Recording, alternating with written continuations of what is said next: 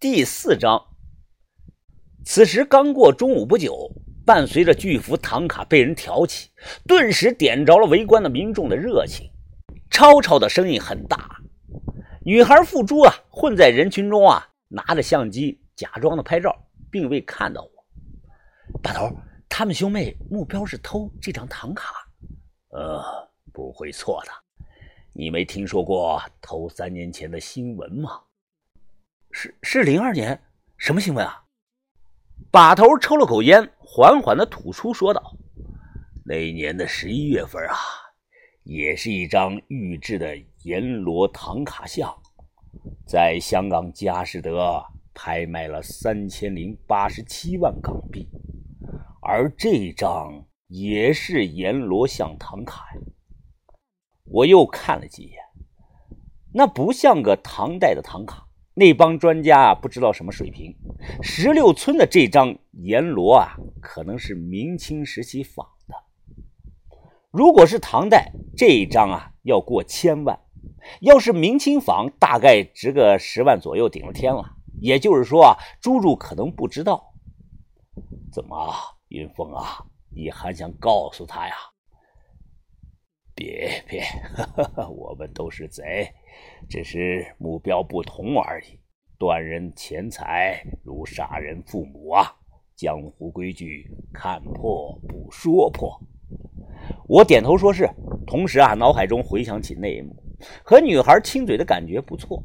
晚上啊，村里有那个篝火晚会，我们没有出去，在等老张。大概晚上九点多啊，有人敲门。老板啊，哎呀，我把人带来了，哎，快开开门，开开门。真是不好找啊！我下午开着车，硬是跑了三十多里地啊！打开门啊，老张的身后领着个穿着百褶服、包着头的老太太。老太太满脸的皱纹，看起来岁数很大，最起码比把头大。进来，关上门，把头问道：“这是木雅人？”“啊，是啊，哎，雅江石棉一带的最正宗的木雅人啊。”我把人拉过来，费了老鼻子劲儿了。我是第一次见木雅人啊，心想这就是八百年前党项人的后裔啊。除了眼眶深一些，感觉和普通的老太太没啥区别。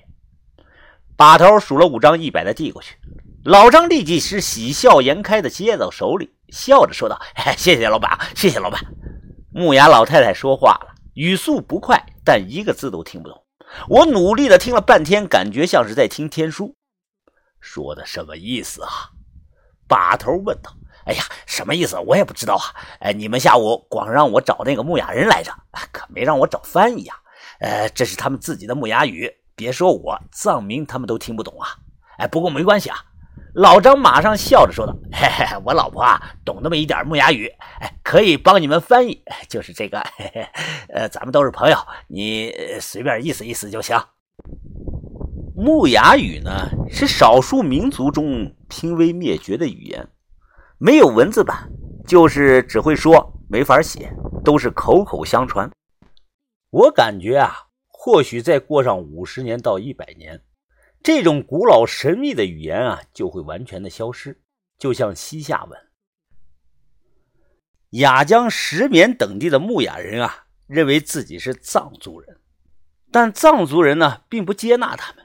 因为本质上的文化不同，如今的木雅人呢，还残留着古党项人的少数习俗。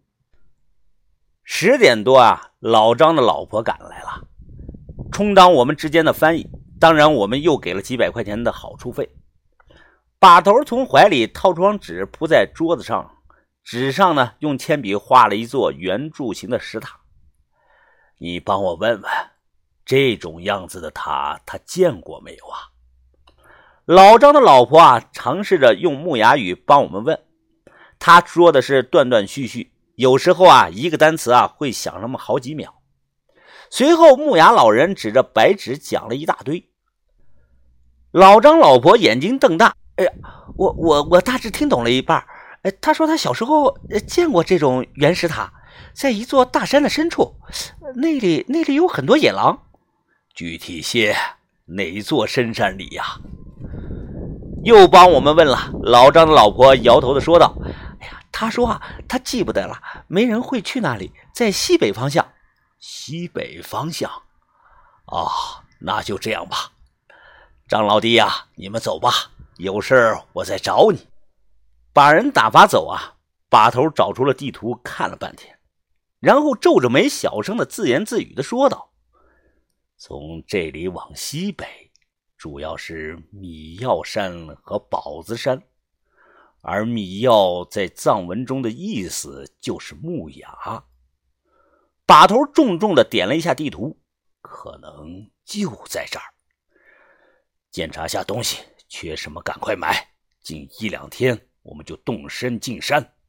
我说好。的确啊，有要买的东西。我被那种高原反应整怕了，要买上两瓶氧气带上。听说啊，只要时不时的吸上两口纯氧啊，就不会有那个高原反应了。从屋里出来，看着远处盛大的篝火，听着人们的欢声笑语，我突然想啊，如果以后金盆洗手不干了，在这里的山脚下买间房子定居也不错，没人认识我。但那还远着呢，钱这个东西啊没够。我有了三百万，还想挣到五百万。有了五百万啊，我还想存到一千万，真没吹牛逼呀！我的目标是三十岁之前攒一个亿。坐地上伸手摸烟，结果空了。我直接进屋里啊，把我的双肩包拿了出来，包里呢还有几盒。哎，疯子，哎，你坐这儿干什么呀？走啊，跳舞去吧！豆芽仔乐着说道：“哎，今天晚上啊，兄弟可是有福了！哎，我刚才跟他们跳舞，最少有五个女的看上我了！哎。”嘿嘿，我这都顶不住了，哈哈哈哈吹吧，看你这个屌样，还五个女的看上你了。哎，真的真的，你看你还不信？你太小看我了，我马上给你领个过来，行不行？等了几分钟啊，豆芽仔还真领了个年轻的女孩过来了。哎，拉姆，哎，给你介绍一下，这是我的兄弟，哎，快叫峰哥啊，峰哥好。这个女孩笑着乖巧的叫了一声，看豆芽仔得意的眼神，就像在说啊，怎么样，没骗你吧？由于外头没有灯，光线也不太好，我看不清这个女孩的长相。不过豆芽仔看上的应该是不差。哎，疯子，你不去拉倒！哎，拉姆，咱们走吧。这个女孩转身啊，刚走没多远，突然和一个黑影啊撞在了一起。由于速度过快啊，两个人都摔倒了。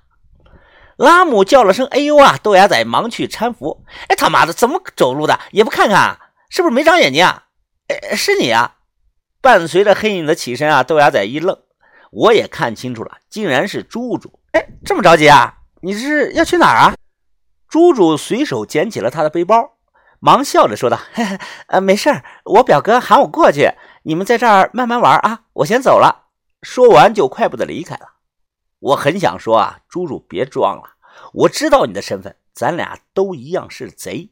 你是不是把唐卡得到手了？现在要连夜跑路了？其实你偷的唐卡。只值那么几万块钱，摇摇头。这些话我心里想了想，就算了。把头说的江湖规矩不挡人的财路，看破不说破。人走之后啊，豆芽仔和那个女孩拉姆啊，继续的去跳舞了。我抽完了这根烟，准备回屋。